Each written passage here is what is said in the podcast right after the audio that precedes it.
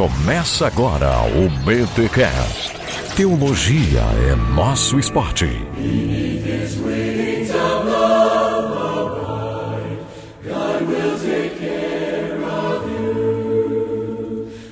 Muito bem, muito bem, muito bem. Começa mais um BT Cash de número 311. Eu sou o Rodrigo Bibo e hoje nós vamos falar de um filho legítimo do movimento reformado da reforma protestante, que é o pentecostalismo. Aqui é o William Etal e eu também quero fazer parte do clubinho.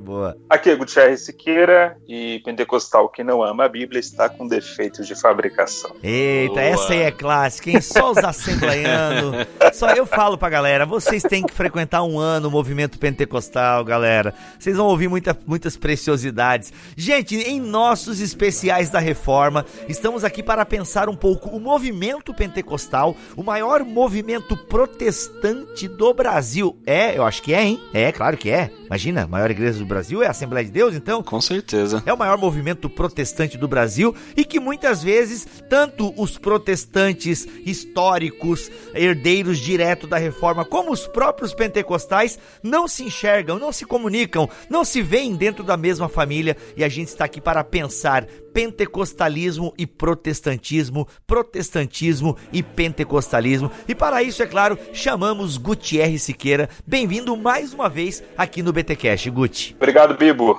prazer voltar depois de um tempinho aí, sem gravar com vocês. É sempre uma alegria estar no Bibotal, que o pessoal costuma cobrar bastante. Quando que você vai gravar de novo? É um prazer estar com todos os ouvintes. Que legal. William Ertal também voltando aqui no BTcast depois de férias em Salvador. Não é? Pegando o ritmo agora, de volta aí.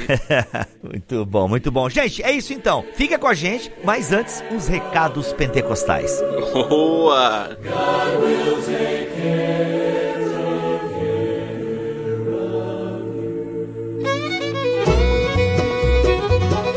E nos recados paroquiais dessa semana, galera, você gosta do Bibotal, curte o nosso trabalho, Toda semana tem podcast fresquinho para você com os mais variados temas da Bíblia e da teologia. Temos também aí os nossos podcasts extras, que é o BTcast Plus, onde estamos analisando Igreja Centrada. Temos o BTcast Vida Nova e temos também o BTcast ABC2. Bem, graças aos mantenedores, aos voluntários e aos patrocinadores é que isto acontece. Por isso eu quero incentivar você a algumas coisas que são muito importantes para nós e vai nos ajudar para 2020. A primeira é que, se você tem condições financeiras, você pode se tornar um mantenedor do Bibotalk a partir de 10 reais, tá bom? A partir de 10 reais você pode se tornar um mantenedor fazendo o seu cadastro direto no PagSeguro ou também fazendo transferência para a conta bancária. Basta você mandar um e-mail para mantenedores@bibotalk.com mantenedores@bibotalk.com.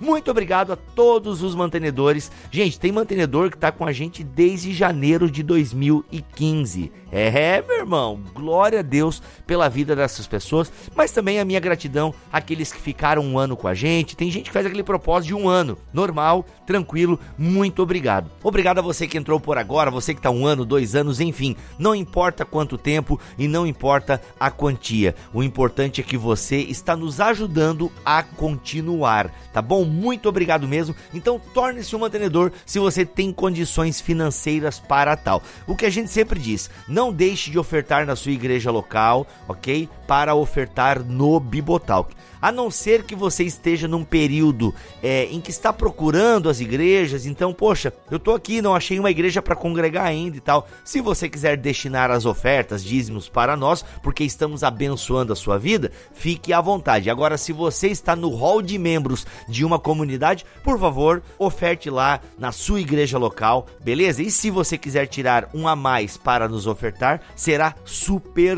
bem-vindo. Lembrando que os mantenedores têm um BT Cash M, que é um podcast exclusivo que acontece aí de vez em quando, não é mais mensal, tá? Mas de vez em quando surge um BTcast M. Quase toda semana na comunidade do Telegram a gente tem sorteio de livros. Pra vocês terem uma ideia. Mano, essa semana aí que passou agora, a gente sorteou é, livro lançamento de edições da nova, entendeu? Então quase toda semana tem sorteio. Olha, mano, eu acho que tem toda semana, tá? Enfim, é que as semanas estão tão voadas. Meu irmão, a Simone já tá cantando nas ruas aí, tá? Então Então, assim, tá tudo muito rápido, mas eu tenho quase certeza que é toda semana que tem sorteio de livros na nossa comunidade no Telegram. Tá bom? É muito legal. Você participa dos sorteios, fica sabendo é, com antecedência dos temas, recebe o BTcast já na sexta-feira. Meu irmão, o Mac já entrega o BTcast para os mantenedores na sexta-feira. Isso é muito legal. Agora você também pode comprar na Amazon pelo link do Bibotal, que a gente sempre fala isso, mas tem gente que esquece. Poxa, não esquece. Vai comprar na Amazon, irmão. Compra pelo nosso link. Bibo, como assim? É só você acessar bibotalk.com/amazon. Aí você vai entrar numa lojinha lá que a gente tem na Amazon. Mas você pode comprar qualquer coisa na Amazon, tá bom? Qualquer coisa. Quer experimentar o Amazon Prime? Vai lá, experimenta por 30 dias gratuito. E só você experimentando a gente já ganha uma comissão. Então, gente, é isso. Compre na Amazon pelo nosso link. Muito obrigado a todos vocês que sempre que vão na Amazon comprar, compram pelo nosso link. Bibo, eu já tenho um carrinho cheio de coisa aqui na Amazon. É, se eu entrar pelo link de vocês e finalizar a compra, vocês são comissionados? Não! Você precisa ter montado o carrinho a partir do nosso link, tá bom? É isso, gente. Obrigado a todos vocês que fazem o Bibotalk acontecer. E é claro, os nossos voluntários, a galera que edita, a galera que faz a arte, a galera que ajuda no site. Meu Deus, esses voluntários que nos ajudam demais nessa parte técnica. Sem vocês, realmente não estaríamos no ar. Muito obrigado a todos que de alguma forma ajudam ao Bibotalk. Bem, se você não tem dinheiro para ser mantenedor e também não tem dinheiro para comprar na Amazon pelo nosso link, ore por nós. Isso você pode fazer, não lhe custa nada além do seu tempo. Ou seja, então lhe custa muito, né? O tempo é muito precioso. Mas então invista pelo menos algum tempinho no seu período de oração para orar pelo Bibotalk, pelo Ministério Bibotalk. Por quê? Porque nós acreditamos ser uma bênção para a igreja de fala portuguesa. A gente acredita ser um instrumento de Deus para a edificação do seu povo. Então, tem investidas de Satanás, tem investidas do reino das trevas. Então, se tem essas investidas, né, do capiroto, né, do demônio de Satanás, é, a gente precisa que você ore por nós, interceda por nós, ok? Sempre é bom para que Deus nos livre do mal, para que o Senhor não nos deixe cair em tentação. Agora eu falei igual eu oro, né? Não nos, para que o Senhor não nos deixe cair em tentação. Tá bom, gente? Conto então, pelo menos com a oração de vocês. Vamos para este episódio que está uou!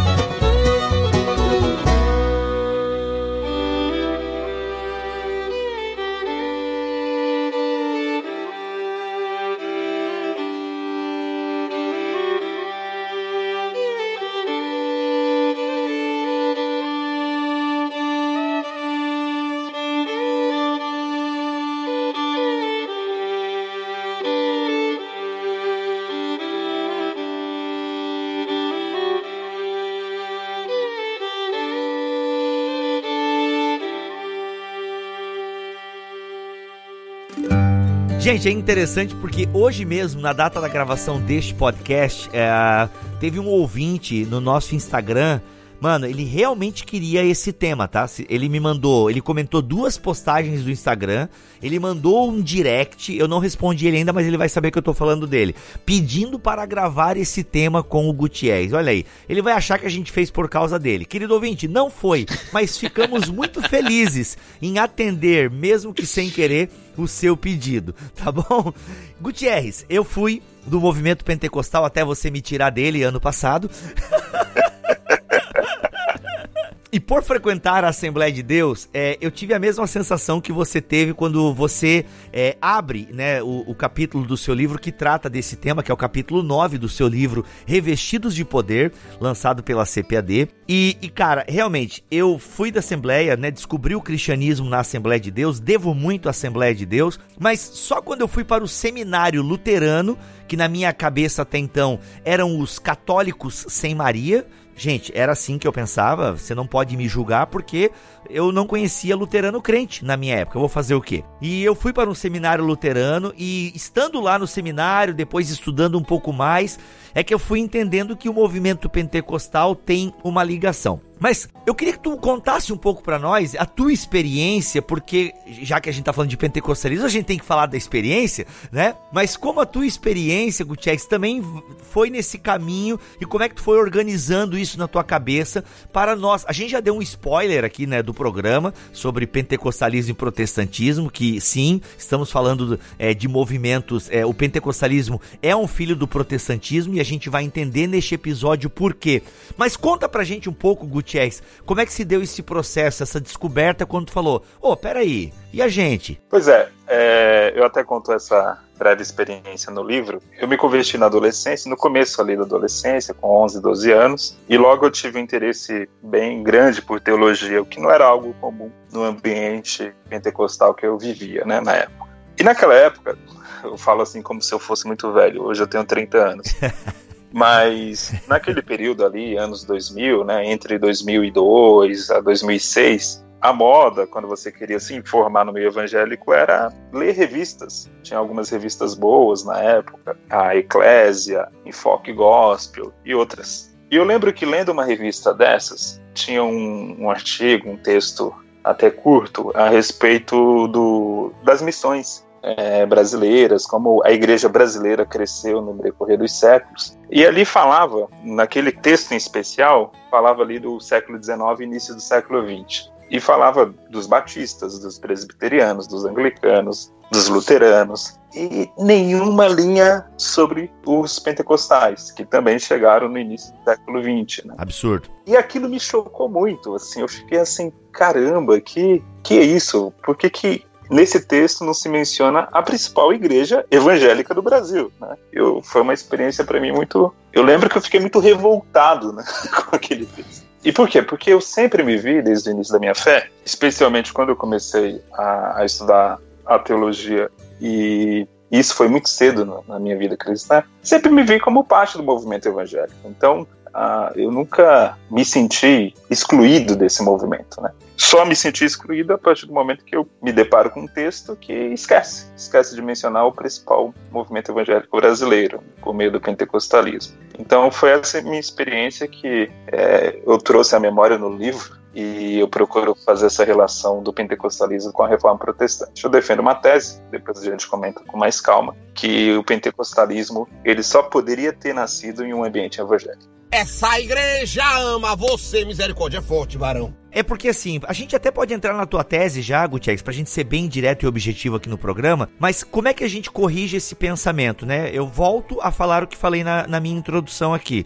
É, afinal, o pentecostalismo é um herdeiro da reforma protestante? E se é, como é quais são os pontos de contato e por quê, né? E aí depois a gente vai respondendo outros por que os pentecost... muitos pentecostais não se entendem é, como herdeiros da reforma, porque alguns herdeiros da reforma excluem o pentecostalismo. Inclusive, eu não sei se tu lembra, Gutierrez, é, tem um livro do Elben, Elben, Elben Len César, que se não me falha a memória, ele também exclui o pentecostalismo de uma análise que ele faz do protestantismo. Ou ele faz uma análise meio enviesada do protestantismo. Eu lembro que na época alguns pentecostais é, ficaram, é, ficaram chateados, é coisa de quinta série, né? Adulto faz uma crítica mesmo. Não, fizeram uma crítica que ele meio que não tratou com devido, é, com a devida cautela aos pentecostais. Então, como é que a gente resolve isso, Gutierrez? É, então, eu defendo realmente a tese que o pentecostalismo não teria nascido na tradição ortodoxa oriental, tanto na igreja russa como na igreja grega, não teria nascido no seio da igreja romana, da igreja católica romana, e sim no protestantismo. Por quê?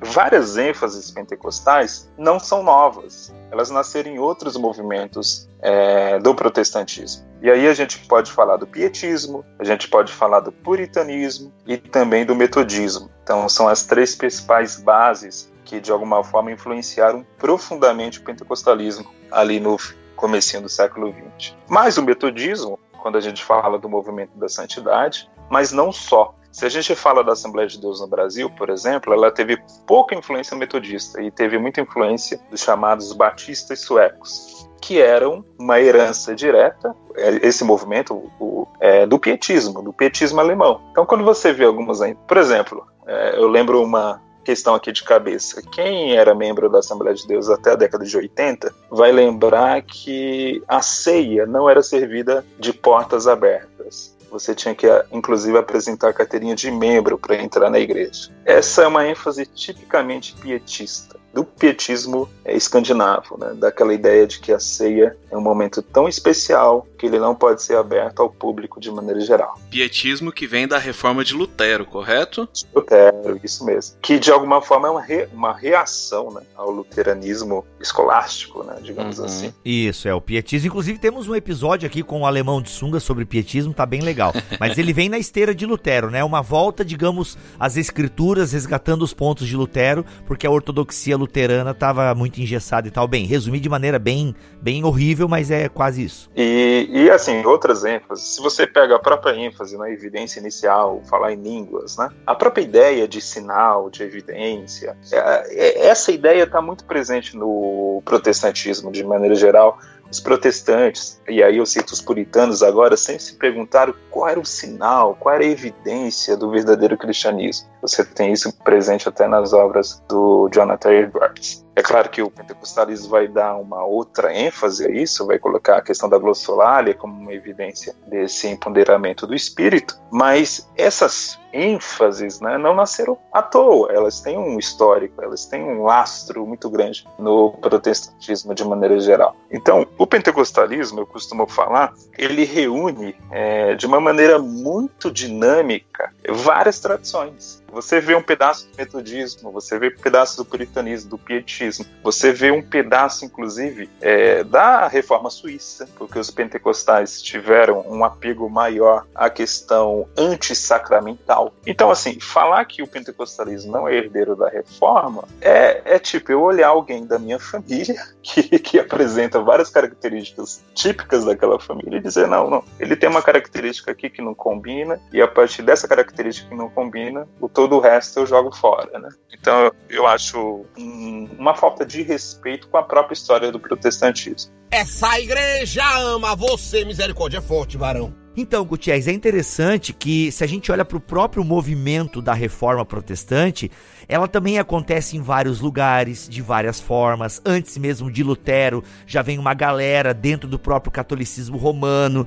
Né? Então, assim, quando a gente estuda a reforma, a gente percebe que ela não é um movimento monolítico. E agora, né, a gente vai ver aí a reforma inglesa, por exemplo, que vai ser o episódio da semana que vem. Então, assim, a gente vai perceber, cara, que não é uma coisa, ah, a reforma aconteceu por conta disso. Não, são tantos elementos, e isso é muito parecido com a própria origem do movimento pentecostal. Sim. Né? E nisso o movimento pentecostal é muito fiel à reforma, ao espírito da reforma, né? Porque vem de quem é que quem é quem originou o movimento pentecostal? Não sabemos, tem é, pipoca em vários cantos do mundo e tal. Claro, tem pessoas que vão organizando o movimento e tal, aquela coisa toda, isso é fato. Mas é, ele é muito é muito característico característico da reforma. E é um movimento que vai acontecendo dentro das igrejas evangélicas, que são herdeiras diretas né, da reforma protestante. Então não tem como dizer, achei perfeito o teu exemplo, Gutierrez, quando você diz, é, como eu ver um membro só porque a minha família é meio loira, e aí saiu um membro com cabelo escuro, não, ele é um pouco diferente de nós, mas então ele não é família. É, é, não, não faz sentido a gente fazer essa desconexão. Sim. Ô Gutierrez, e nos seus estudos, na tua opinião, quais são as causas desse distanciamento, ou dessa pretensão de se distanciar é, o pentecostalismo da reforma protestante? É, ele vem da onde? Esse problema de identidade, você acha que reside reside no, na própria prática pentecostal, na eclesiológica pentecostal, ou são os protestantes que tentam excluir, tentam não se misturar, não ser confundidos com pentecostais? De onde você acha que vem esse distanciamento? Quando a gente pensa é, nesse problema, nessa tensão entre protestantismo histórico e pentecostalismo, especialmente o protestantismo histórico não reconhecendo o pentecostalismo como um movimento legítimo, é, eu penso que há dois culpados nesse processo muitos pentecostais, porque uma, uma parte grande, considerável dos líderes pentecostais no início tinha uma mentalidade muito restauracionista. Então, era aquela ideia: existiu a igreja no primeiro século e a igreja voltou no século XX. Né? Uma ideia totalmente estúpida, assim, e que, graças a Deus, foi, foi superada é, rapidamente aí na história do movimento pentecostal. Mas se você pega um sujeito como o Charles Fox Parham, ele tinha esse tipo de mentalidade. Então, não é uma mentalidade agregadora.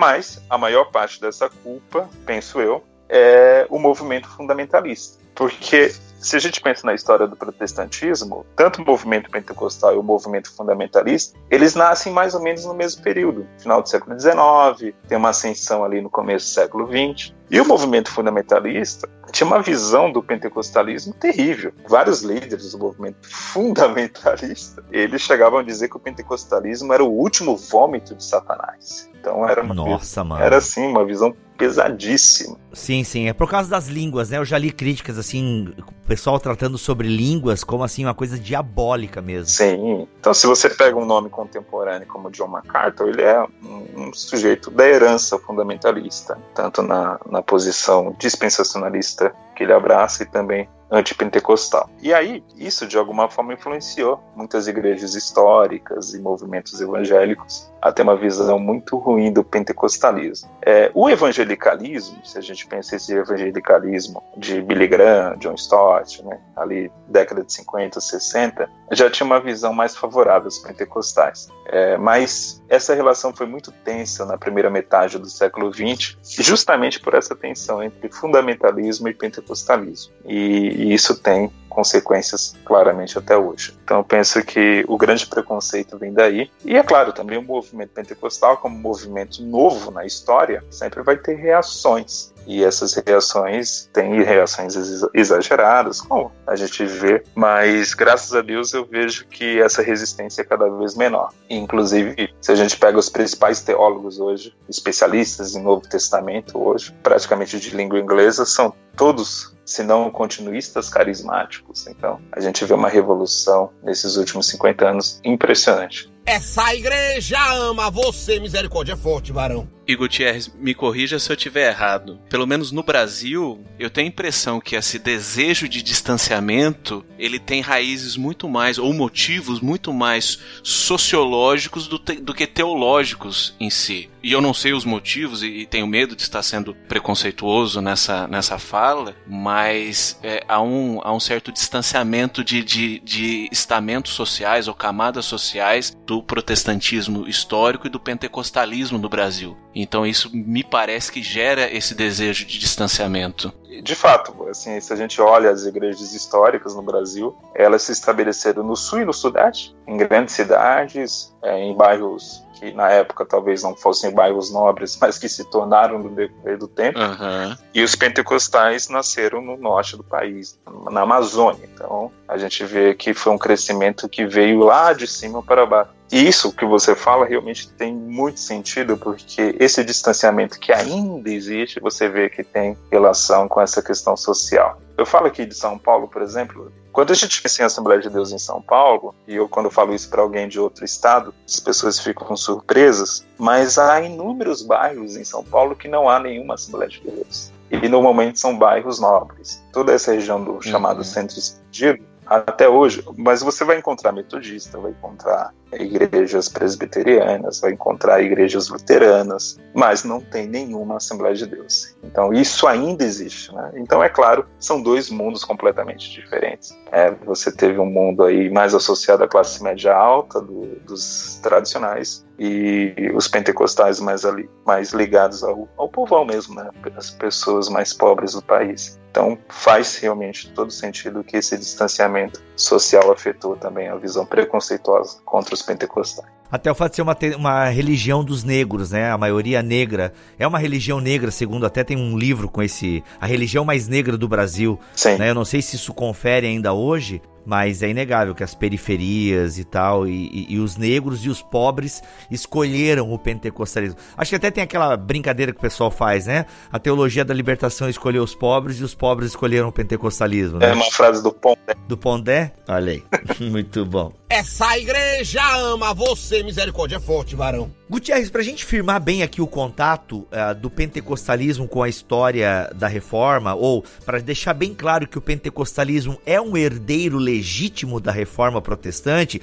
A gente falou um pouco do, da questão histórica, eu penso que ficou claro. Se você não entendeu alguns pontos, queridos, ah, procure assim, ó, Gutierrez Bibotalk no Google e você vai ver os episódios que o Gutierrez já participou aqui, em um especial que é Pentecostalismos, que a gente gravou inclusive com quem, Gutierrez? Eu esqueço o nome daquele senhor simpático. Com o bispo metodista Paulo Aires. Isso, que é um monstro aí, um monstro do pentecostalismo nacional e tal. Então ficou bem legal aquele episódio. Enfim, tem outros episódios sobre o pentecostalismo, tá? Tem um até sobre a Rua Azusa, que eu fiz sozinho, mas tá bom, tá legal. Então, coloca aí pentecostalismo bibotal, o que, que você vai achar aí é, e vai entender um pouco mais esse link histórico. Mas eu queria que tu falasse um pouco para nós agora, Gutierrez, do link teológico, que é onde geralmente pega, né? Mas quais são os links teológicos, onde tem correspondência da teologia pentecostal com a teologia reformada? Ah, eu diria que a principal correspondência é a, a, ideia do sacerdócio universal de todos os crentes. Não, mas peraí, peraí, peraí. Não, eu já discordo, já, desculpa.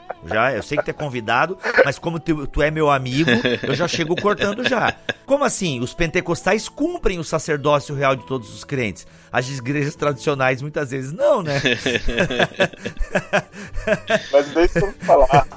ah, então tá, não. Gente, você que é tradicional, calma. Mas você tem que concordar comigo. Tem muita igreja onde só o pastor serve a ceia, só o pastor pode fazer determinados ofícios, e se você olhar bem na Bíblia, não tem isso, né? Então, só para deixar aí, né, bem redondinho. Mas continua, Gutierrez, vai lá. Então, Lutero resgatou essa doutrina, claramente um protesto contra a centralidade do padre, do bispo na Igreja Católica, mas na prática isso não funcionou no protestantismo histórico e não funciona até hoje. E os pentecostais de fato resgataram isso. Se você olha para a Rua Azusa, na Rua Azusa você tinha um homem negro junto com pessoas brancas, o que era um escândalo na sociedade é, segregada dos Estados Unidos ali do começo do século XX. E não só isso, mas ele pregava, mas as mulheres também pregavam, as mulheres também se manifestavam, cantavam. Então havia um exercício de é, manifestação dos dons e dos talentos até naturais dessas pessoas naquele ambiente. Então, de fato, e a ideia de que cada um é um sacerdote perante o Senhor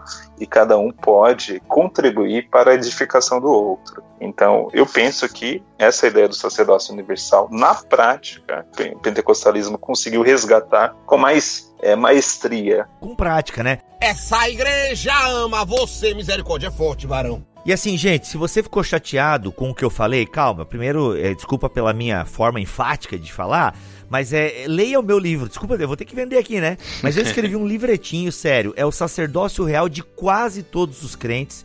É, e antes de me criticar, leia o meu livreto lá. Você vai pagar R$ 9,90 no Kindle, beleza? E aí lá eu explico bem direitinho. E, cara, acho que você vai concordar comigo lá de que realmente muitas igrejas históricas abandonaram o sacerdócio real de todos os crentes, tá bom? Mas se você não concorda, vamos conversar civilizadamente aí nos comentários e tal, tá? Beleza, pronto. Só fechei aqui. Eu não quero que o pessoal reformado fique chateado comigo, mas até aqui um ponto que, que eu quero reforçar também é que eu tenho conversado com muitos reformados e eles têm visto isso. A gente não tá falando de ordenação de mulheres, tá, gente, ao pastorado. Não é isso, não. Mas sabe, a liberdade, né? A fluidez do leigo poder fazer alguns ofícios e tal, sabe? Assim, bem como é o Novo Testamento. Então, já tem muito, muitos reverendos, muitos pastores é, tradicionais que estão revendo isso e tal. Então, é, eu fico bem feliz com esse movimento que está acontecendo também em muitas igrejas tradicionais, ok? Panos, panos limpos, panos quentes feitos. Continua, Gutierrez. E sobre isso, Bibo, é, é, importante destacar, não é que no pentecostalismo não tenha hierarquia. Pelo contrário. Nossa, tem bastante. Tem bastante hierarquia tem bastante a ideia de uma liderança episcopal. Todo mundo sabe disso. Boa, bem lembrado, Gutierrez. Existe a figura do homem de Deus, só o pastor pode fazer determinadas coisas. Perfeito, perfeito. Tem, tem muito disso, tem muito disso. Ainda que o leigo tenha mais liberdade, às vezes no movimento pentecostal, até, é, desculpa eu estar falando mais que o convidado aí, hoje tá com uma de Faustão aqui em mim, mas é como eu vinha recentemente de uma igreja histórica e eu tive essa conversa com, com o reverendo lá, que ele perguntou, cara, como é que é no movimento pentecostal, ordenação pastoral? Eu falei basicamente, mano, no movimento pentecostal, para você ser um pastor, você tem que mostrar trabalho na comunidade.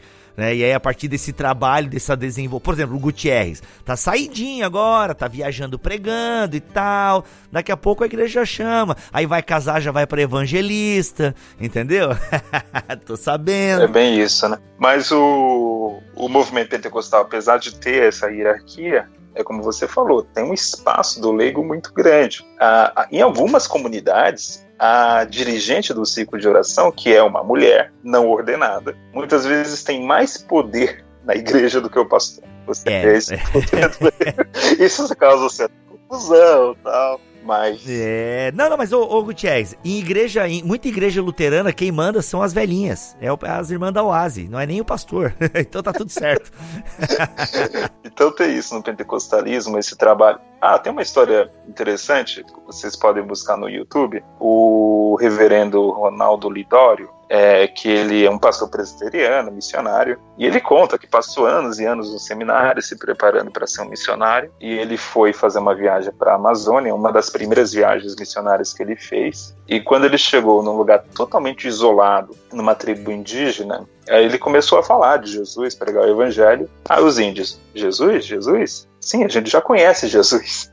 E aí, e os índios conheciam Jesus porque um irmão que morava numa cidade próxima a essa tribo a, havia em um culto é, escutado do pastor que era necessário fazer missões. Ele sem nenhum treinamento, não era ordenado a nada, não era obreiro, nada, nada. Ele saiu da sua casa, foi até essa tribo evangelizar essa tribo. E quando o Ronaldo Lidório chega na casa dele, ele fica muito alegre e diz: Olha, chama a esposa, olha, tem um missionário aqui nos visitando. E o Ronaldo fala para ele: Não, missionário aqui é você, né? Que conseguiu ganhar toda uma tribo para Cristo sem nada, sem nenhum apoio, né? sem nenhum real de incentivo da igreja. Né? Então, esse, essa dinâmica do leigo é algo impressionante e uma das maiores riquezas do pentecostalismo. Só também fazer um adendo aqui, existem muitos leigos em igrejas históricas que fazem muita coisa e às vezes não são reconhecidos, né?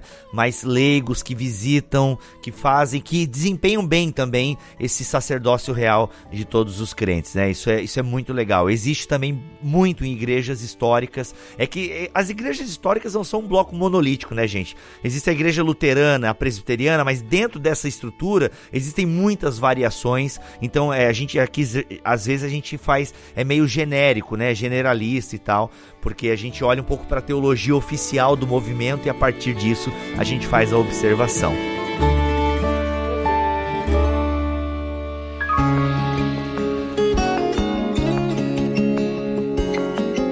Mas e aí, outro ponto assim muito forte de contato com a reforma protestante, Gutierrez? O amor pela Bíblia. Quem já fez parte oh. do movimento pentecostal sabe disso. E aí, quando eu falo amor pela Bíblia, eu não estou falando amor pela exegese. Tem que separar as coisas. é... Ainda que o Gordon Fee é pentecostal e é um baita exegeta. O Craig Kinney e tantos outros hoje em dia, né? Mas no pentecostalismo, mesmo entre aqueles que têm uma visão um tanto crítica à teologia, tem uma visão anti-intelectual, o amor à Bíblia é muito presente. A, Bíblia é, é um livro, não é um livro mágico, não é isso mas a Bíblia desempenha para essas pessoas é, um papel de meio de graça de fato, né? Assim, a, ela está presente em qualquer momento. A, a, citação da Bíblia em um almoço de família, é, em um momento de, é, de oração, assim, qualquer momento que o pentecostal faça o seu devocional, a Bíblia é muito presente. A citação da Bíblia, é colocar frases bíblicas como parte do seu vocabulário do dia a dia, ao ponto que o pentecostal fala no Brasil com a linguagem de Almeida corrigida, é varão, varoa. varão, varoa. E aí vaso. Mas é, é, é, engraçado isso mesmo, né? O pentecostal, ele na, na sua conversa cotidiana, ele consegue é, encaixar, mesmo às vezes alterando o significado, mas ele, ele constantemente ele encaixa textos bíblicos, versos bíblicos ali para dar fluidez para a conversa, né? Pois é. Por exemplo, o brasileiro de alma católica, né? Quando diante de uma surpresa sempre falou Ave Maria. Uhum. E o pentecostal, né? Misericórdia. então... Queima Jeová, queima Jeová. Sangue nele, sangue nele. Deus é mais, está repreendido. Então são linguagens que são tiradas né, de textos bíblicos e esse amor é muito presente à, à palavra. Sempre houve muito espaço para pregação no pentecostalismo. Ah, isso é inegável. É os Bíblia, né? É assim que a gente era conhecido, os Bíblia, né? Antigamente, quando no surgimento do pentecostalismo, era conhecido como os Bíblia, eram chamados assim, é o povo que carrega a Bíblia embaixo do braço. É, inclusive até tem aquelas piadas, né? O irmão já passa um Rexona na lombada da Bíblia porque segura direto aqui. Então, é, é, quando eu fui para o pentecostalismo ah, em 99, cara, me ensinaram, tá? Me ensinaram muito. Você precisa ler a Bíblia. É claro, ouvinte, você, o Gutierrez já mandou a letra aqui.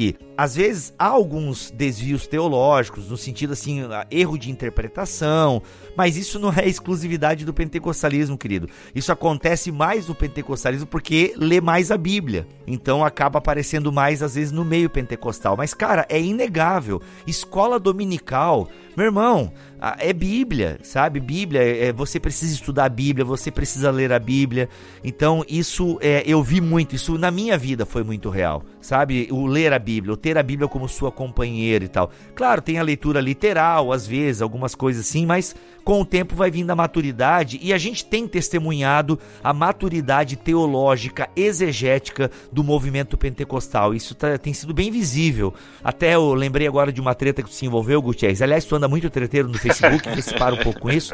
Tá? A CPAD lançou aquele livro Exegese para quê, se não me falha a memória, né? Mano, e teve gente comentando, velho, assim, é tão preconceituoso com o movimento pentecostal, velho. Foi muito engraçado isso. Que o cara detonando o livro, porque o livro era da CPAD, e o cara tava achando que é como se o movimento pentecostal, ah, exegese pra quê, rapá? Mano, é assim, para vocês verem o preconceito. É como se o livro fosse crítico à exegese. Isso, ridículo. Primeiro que o cara devia conhecer Gordon Fee, ele já tá errado por não conhecer o Gordon Fee, né? Então assim, mano, aí você percebe né, como as pessoas julgam o movimento pentecostal pelos vídeos dos Gideões entendeu? É como se eu fosse julgar o calvinismo pelos calvinistas da internet que eu conheço. Ridículo, né? N não dá. Você tem que. Antes de criticar, a gente precisa, sabe? E com esse episódio aqui, gente, é, a gente tá querendo fazer o que com esse episódio se você ainda não entendeu?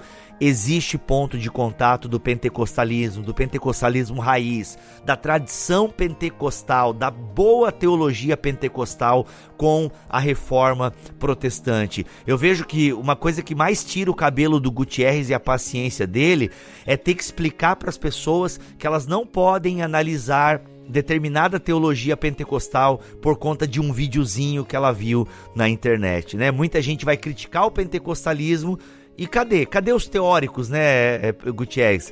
O cara dialoga, tá dialogando com quem, meu filho? É, então, e, e, e o nosso objetivo aqui é esse, gente. Existe ponto de contato.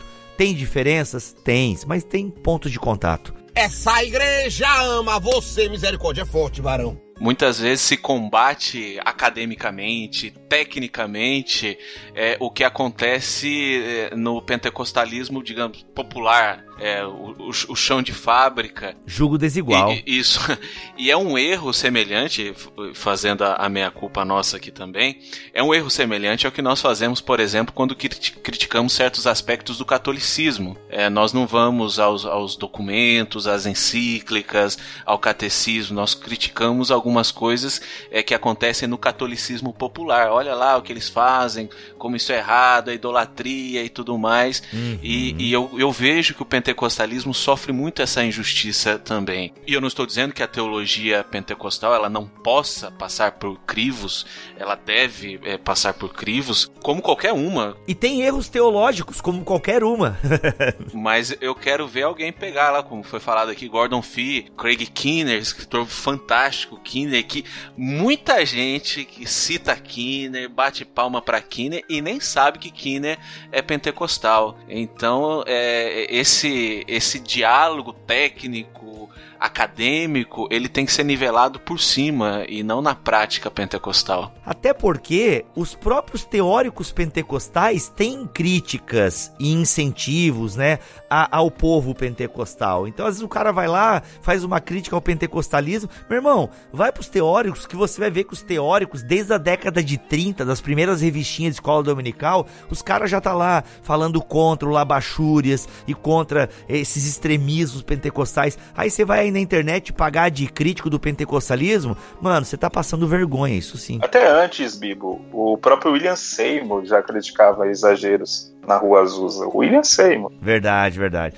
Mas é porque ele tava chateadinho, né? Porque ele ficou chateadinho que esqueceram ele. Se tivesse dado moral, eu duvido que ele ia criticar. Né? Acho que ele tava chateadinho, esqueceram o cara e tal. Mas se a gente pega o Donald G., que foi um teólogo inglês, é, do Reino Unido, não sei se agora se, se, era exatamente da Inglaterra. Ele fazia críticas também a exageros no pentecostalismo na década de 20, de 30. É, você falou algo, me lembrou é, bem, muitas das críticas que eu já fiz internamente a irmãos pentecostais na minha própria comunidade, eu costumo destacar, né? Pessoal, não aprendi isso lendo Reformados. Eu aprendi isso lendo outros pentecostais. No Brasil, se você pega na década de 90 as principais obras contra a teologia da prosperidade, foram escritas por pentecostais. As principais. Uhum. Evangélicos em crise, supercrentes, é, do Paulo Romero e Evangelho da Nova Era do Ricardo Gondim, que na época era, era ligado à Assembleia de Deus. E você vê é, que sempre houve essa preocupação por uma pureza doutrinária no pentecostalismo. Então, é, é uma visão muito preconceituosa achar que a gente não tem nada a ensinar, que a gente seja um grupo de bitolados, assim. Eu, eu acho que quem de fato estuda teologia sério já superou isso. Quando eu leio um cara como Alistair McGrath, por exemplo, ele tem Sim. elogios maravilhosos ao pentecostalismo. Uhum. Ele não cairia nesse papo raso. Quando eu vejo um, um, jovem, ou mesmo um teólogo mais maduro, com esse tipo de visão preconceituosa, eu passo a olhar com ele com desconfiança para a qualidade intelectual uhum. de, de, um teólogo que ainda tem esse tipo de leitura. Né? Infelizmente, a gente ainda vê isso muito no Brasil. Vocês falaram a respeito de ir às fontes por muitas vezes eu já ouvi vídeos no YouTube explicando alguma doutrina pentecostal e dizendo, ah, os pentecostais dizem isso, isso, isso. Aí eu fico, caramba, eu já li tanto livro. Os pentecostais quem, né? Quem? Que eu nunca vi ninguém falando uma bobagem dessa. Eu cito um exemplo é, constante, é assim, de vez em quando eu ouço na internet, né? Os pentecostais chamam o batismo no Espírito Santo de segunda bênção. Não chamam, não chamam. há, há séculos. Quem chamava isso era o movimento da santidade, que tinha essa visão que a experiência da santificação era uma segunda bênção, e ali alguns dos pentecostais de origem metodista também viam o batismo do Espírito Santo como uma experiência de crise. Mas isso ficou ali no comecinho do século XX. Assim, o pentecostalismo, na sua principal matriz das Assembleias de Deus, nunca chamou o batismo do Espírito Santo de segunda bênção. Então, assim, eu ouço isso e, me dá uma agonia, assim, eu quero morrer nessa hora.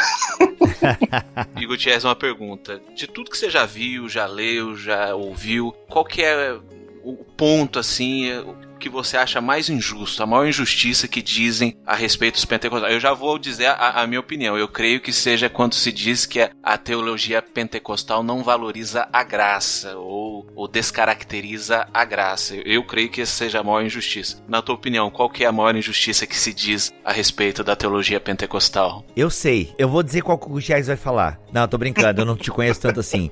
Mas eu acho que é a parada da profecia, sola escritura. Boa. Parabéns, Bibo era isso que eu ia falar. Ah, eu, mano, eu sou stalker teu, mano, no Facebook, tu tá ligado, né? De fato, eu acho que a maior injustiça é dizer que o pentecostalismo põe a Bíblia em segundo plano. É, eu nunca vi isso, pelo contrário. Assim. Sempre eu vi, sempre, mesmo de pessoas leigas, pessoas que nunca estudaram teologia, falando frases do tipo: a Bíblia é a nossa autoridade final, a nossa regra de fé e prática. Uma, uma frase tipicamente protestante. Ou pessoas falando, né, a Bíblia está acima das nossas experiências. Eu sempre ouvi isso, desde né, da minha adolescência ali, que me converti com 11 anos. É claro que um ou outro vai ter uma visão distorcida a respeito disso, mas para mim é uma grande justiça falar que o pentecostal é, põe a Bíblia no segundo plano ou que a experiência no pentecostalismo está acima das escrituras. Não é bem assim. Essa igreja ama você, misericórdia é forte, varão. Tá, ô Gutierrez, mas eu preciso te perguntar, porque é claro que alguns falam isso em tom jocoso e são realmente, é, enfim, idiotas na colocação. Mas existem pessoas que perguntam de maneira honesta e eu acho a pergunta válida como que o Pente... E aqui a gente acha que isso é, é, o teu segundo livro, né? Que vai sair, ou já saiu, que é Hermenêutica Pentecostal. O Espírito é a palavra. O Espírito é a palavra. Mas eu acho que a pergunta honesta que se faz, é, e eu quero também que tu responda a questão do Will, que eu acho válida também, mas a, é, dentro dessa questão de pentecostalismo, sola escritura e revelação, como é que fica o sola escritura diante é, da palavra profética? Por exemplo, como é que o pentecostalismo é, fala da autoridade das escrituras, mas ao mesmo tempo vê validade numa profecia que é proferida pelos homens. Entende? Eu acho que essa colocação, quando feita com carinho, com respeito, ela é uma colocação válida. É, quando a gente fala somente as escrituras, esse lema da reforma, isso não quer dizer que Deus se comunique apenas através da Bíblia. Isso é um ponto que a própria Bíblia fala que Deus também se comunica através da natureza. Se comunicou através do Filho. E o Filho não era um livro, né? Era uma pessoa de carne e osso. É claro que, na visão protestante, que os pentecostais abraçam, é, a Bíblia é a autoridade final, é a nossa regra de fé e prática. Então, qualquer tipo de comunicação é, que não seja diretamente bíblica, que seja por meio de uma profecia, de um dom revelacional, ou mesmo de uma pregação, ela deve ser avaliada em conformidade com a Bíblia. Não há nenhum choque com o pentecostal em relação a isso. A gente sabe que a Bíblia é a autoridade final. Então, isso eu já falei mil vezes na escola dominical lá na igreja e eu já ouvi de outros irmãos falando. É aquilo, a profecia, ela está em consonância com a Bíblia, então ela pode ser aceita. Ela entra em choque com a palavra ou ela tenta acrescentar algo à palavra, então ela deve ser rejeitada, simples assim. Não tem nenhuma crise com isso. E a Bíblia mesmo diz claramente no Novo Testamento que a profecia tem uma função de edificar, consolar e trazer encorajamento às pessoas. E, e esse, é, Boa. esse é o propósito principal da profecia. Não é estabelecer doutrina, não é estabelecer tradição, não é estabelecer um novo modo de agir da igreja, não é para dirigir a igreja. A profecia não serve para isso. É, eu sempre aprendi isso no nosso meio pentecostal também, que Deus não levanta pessoas com dom de profecia para dirigir a igreja. Para isso, Deus já levantou os pastores, Deus já levantou a liderança da igreja. Então, é, seria um choque né, você colocar o peso em cima de uma pessoa com dom de profecia, a responsabilidade do trabalho da igreja. E se a vara que mede a profecia é a Bíblia, a Bíblia não deixa de ser a regra de fé né, da, da comunidade. A autoridade e, final. E eu colocaria assim, Gutierrez, não sei se você concorda. Quando a gente fala de, de revelação bíblica, a gente está falando de algo que é, é universal e necessário quando a gente fala dessa revelação mais específica, a gente está falando de algo que ele não é necessariamente universal, não é para todas as pessoas, é para uma pessoa ou um determinado grupo de pessoas, então é, é particular, é, e ela, ela não é necessária, mas sim útil, nesse binômio de necessidade, utilidade, universalidade e particularidade. É revelação com R minúsculo. Isso. Que tem esse caráter particular. Concordo plenamente. Você pega a Bíblia de Estudo Pentecostal, por exemplo, em uma nota de estudo que o Donald Stamps escreveu, ele fala lá claramente: profecia não serve para guiar casamento, negócios, é, viagens. Né? Profecia serve para o consolo e edificação do povo de Deus. E isso sempre foi ensinado no nosso meio, né? Então, para mim, eu não tenho nenhuma dificuldade em aceitar, é claro, a Bíblia como autoridade final, autoridade maior de revelação para gente, e qualquer outro tipo de revelação com R minúsculo fica submetida à palavra de Deus. A mesma coisa vale para a pergunta do Will, né? A questão da graça também. A teologia popular, geralmente, né, tem que fazer um monte de coisa para ser salvo. Sim. Mas se você vai olhar os teóricos, tá lá, né? A salvação por graça e fé, né? Jesus Cristo, nosso Salvador.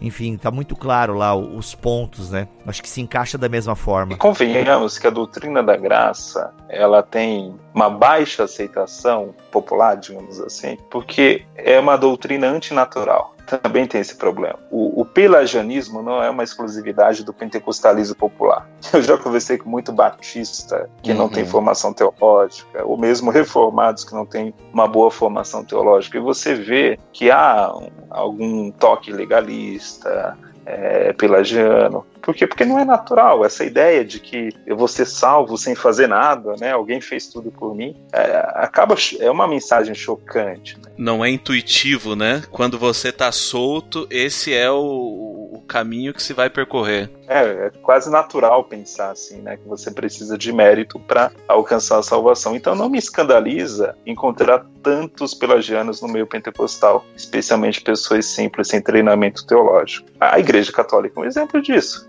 A Igreja Católica oficialmente condena o pelagianismo, o semi-pelagianismo. Falar que a Igreja Católica é semi-pelagiana é, é, é, algo que de gente que nunca leu a, o catecismo da Igreja Católica. Mas na prática, vai conversar com qualquer católico popular. É, a visão é, é beira isso, beira o, o pelagianismo. Né? Então, isso, isso não me espanta. Essa igreja ama você, misericórdia é forte, varão. E aí, Gutierrez, pra gente finalizar a nossa conversa, o que, que você gostaria? Microfone do Bibotalk é aberto para você dar aí uma palavra final em relação a esse tema. Então, Bibo, quando a gente fala também da reforma protestante, é importante lembrar dos cinco solas, são os lemas da reforma, né? Somente a fé, somente a escritura, somente Cristo, somente a graça, somente a Deus a glória. É, o pentecostalismo abraça tudo isso. Quando a gente pega a questão somente Cristo, é, um, um, lema muito comum no, nos cultos pentecostais é aquela frase: Jesus salva, Jesus cura, Jesus batiza no Espírito Santo e Jesus breve vem.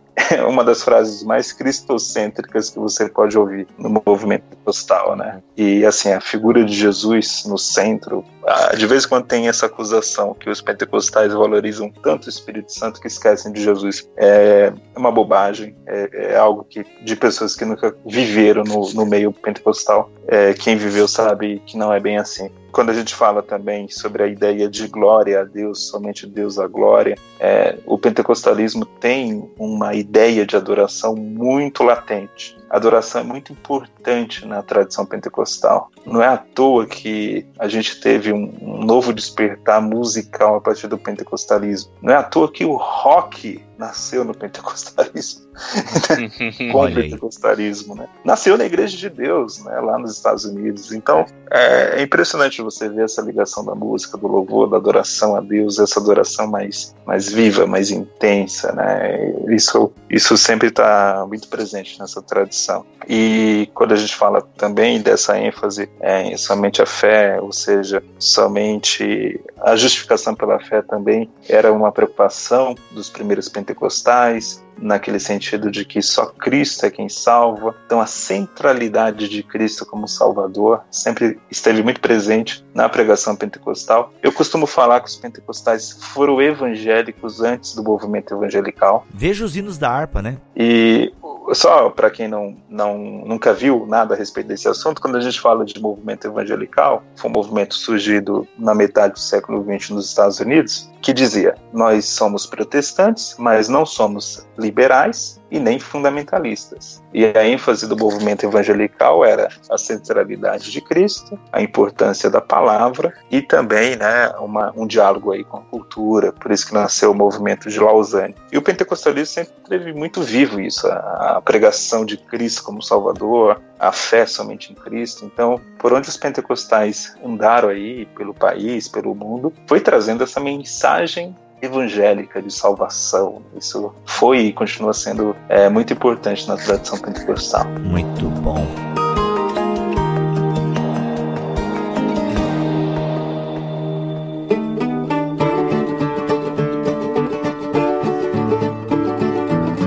É isso, gente. A gente pincelou o capítulo 9 uh, do livro do Gutierrez, o primeiro livro, se não me falha a memória, Gutierrez, lançado pela CPAD. Fala um pouquinho aí do primeiro livro, do segundo, que eu acho que já está à venda também. Fica à vontade, se a galera quiser conhecer um pouco mais, que aqui a gente só voou, né? A gente voou por cima do capítulo. No capítulo tem até é, James Smith sendo citado, então tá muito legal. McGrath sendo citado, muita coisa que a gente só sobrevoou. O Gutierrez aprofunda no capítulo. Fica à vontade, Gutierrez. É, o meu primeiro livro, Revestido de Poder, ele, a ideia é, é ser uma introdução à teologia pentecostal. Então, se você não é pentecostal e quer entender um pouco do pentecostalismo, é um caminho. E mesmo para quem é pentecostal, para saber das suas bases e saber também por onde pode buscar fontes, referências. É porque eu cito bastante autores e, e eu tenho, inclusive, uma no final uma lista de livros que eu recomendo em português e inglês para se aprofundar no assunto. Já o segundo livro, O Espírito e a Palavra,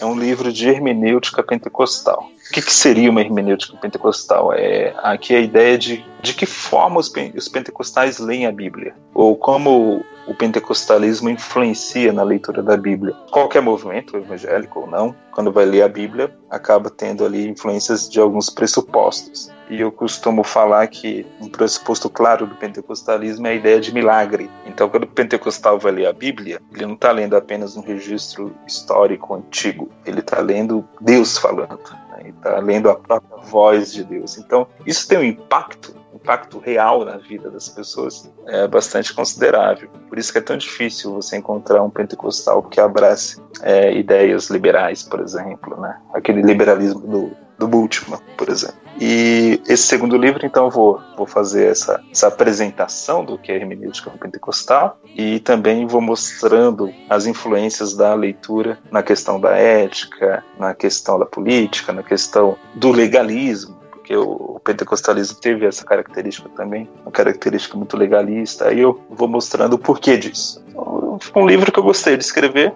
foi prefaciado aí pelo Robert Menzies, que é um teólogo pentecostal que eu admiro bastante e fiquei muito feliz com essa segunda, com a primeira obra também, porque saiu bastante, graças a Deus, e o segundo livro, ambos pela CPAD. Legal, muito bom. E para quem é da Assembleia de Deus, sabe que lançar um livro pela CPAD é uma coisa interessante, né? É um caminho trilhado e, e realmente muito interessante. Parabéns, cara, parabéns por ser esse arauto aí do pentecostalismo e sempre um prazer te ter aqui no Bibotalk. Eu sou o Rodrigo Bibo, vou ficando por aqui. Teologia é o nosso esporte. Aqui o William Hertal e pentecostalismo é reforma protestante com cobertura de chocolate ungido. É?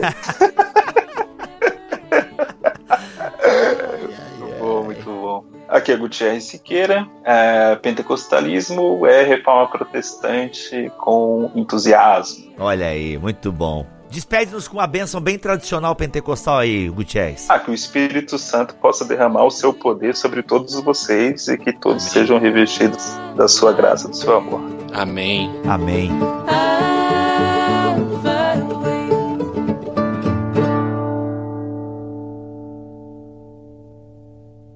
Este podcast foi editado por Mac Bibotalk Produções.